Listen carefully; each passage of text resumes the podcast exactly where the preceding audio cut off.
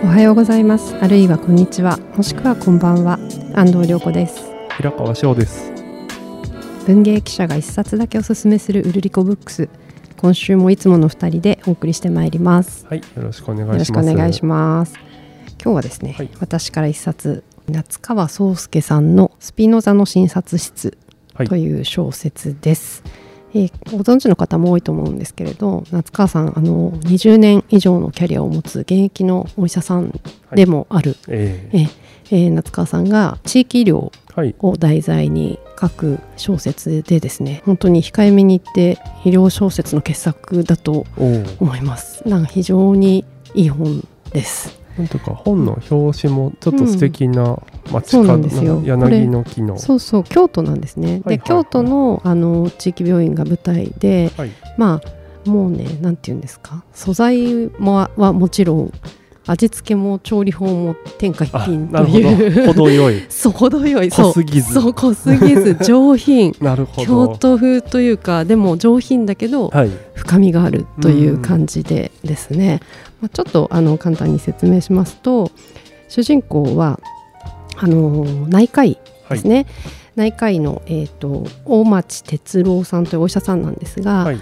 えー京都の、あの中規模というか、まあ、小さい地域病院で、はい。あの働いているんです。でこの先生実は、はい。あの凄腕の元大学病院にあの勤めてた凄腕ドクターなんですけど、はい。自分の妹さんが自分が30代後半の時にな病気で亡くなって、うんうん。そのまだ幼かったその彼女の、えー息子甥っ子ですねを育てるためにその大学病院の医師ではあの育てられないので、えー転職して地域医療のそうですね。でそういう、まあ、事情をの抱えたドクターが主人公なんですね。はい。で地域医療って結局その難病とかっていうよりは、はい。い、ろんな患者さんがやってきそてね。看取りまでやるっていう病院なので、夏川さんがですねこの本に関して読者にメッセージっていうのを書いてるんですけどちょっと読みますと、はい。医療が題材ですが奇跡は起きません腹黒い教授たちの権力闘争もないし、はい。医者が帰ってこいと絶叫しながら心臓マッサージをすることもない。はい。しかし奇跡や陰謀や絶叫よりもはるかに大切なことを書ける限り書き記しましたと、まあ、まさに、はい、その通りでですね今ちょっといろんな、作 他のね品の情景が嫌顔にもちょっと浮かびまそうですよね。はい。まあ、それはそれ,、まあのたまにですごい濃い味付けのものを食べたくなる時もあるし、はい。これはでもあの静かな感動作なんですけど、はい。何が面白いってやっぱりその医者の気持ちがめちゃめちゃリアルなのと、うん。あのあとですねこうお医者さんが書くはい。例えば看取りとかのリアルな話っていうとすごく重いものを想像されると思うんですけど全然違うんですね。うん。こう軽やかではい。すごくウィットにも富んでいるんです。で面白いのがそのあの医者のキャラが濃い。すごいお個性的はいなはい。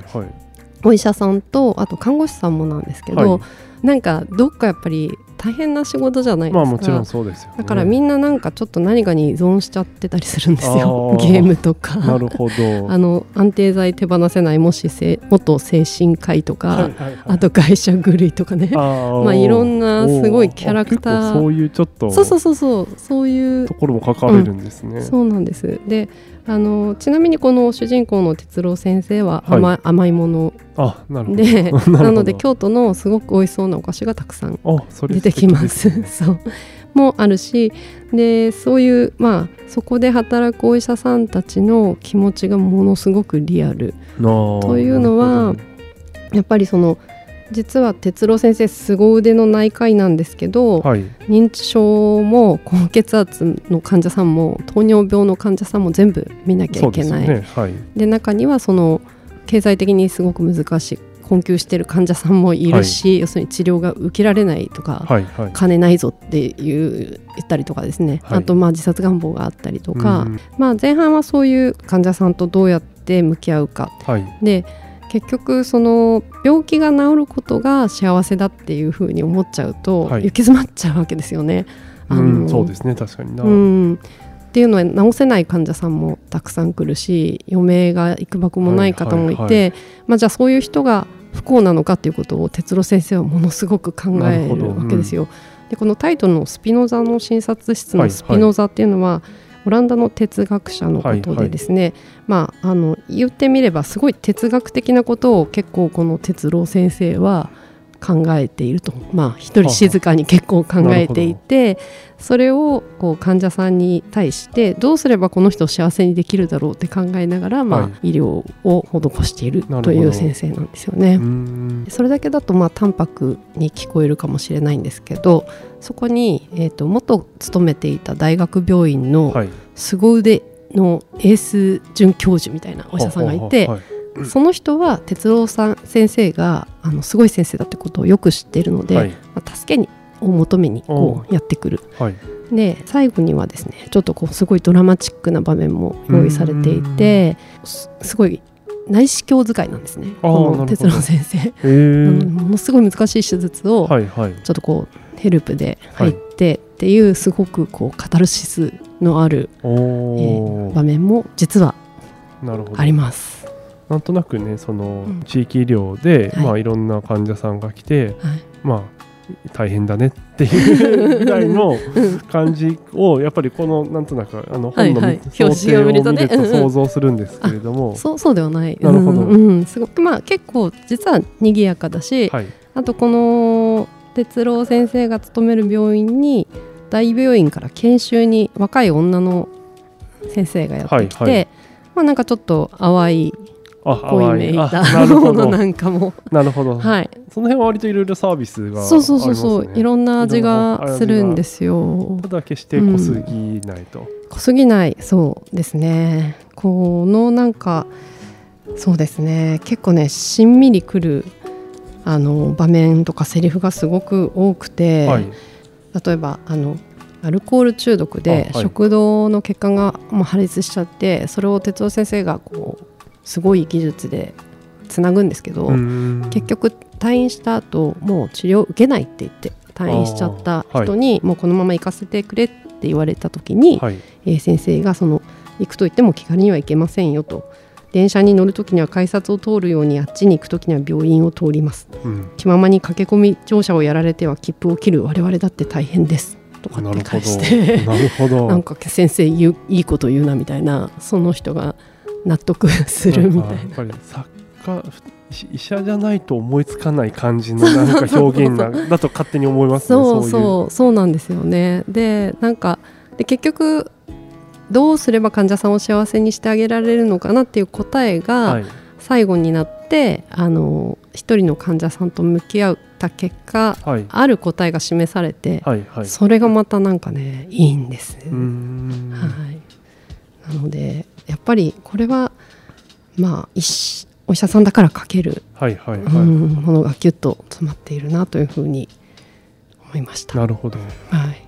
実は去年別の作、あの前作の時にあのインタビューを夏川壮介さんにしたんですけれども、はいはなんというかあのでその前作っていうのはええ。コロナの話だったんですね。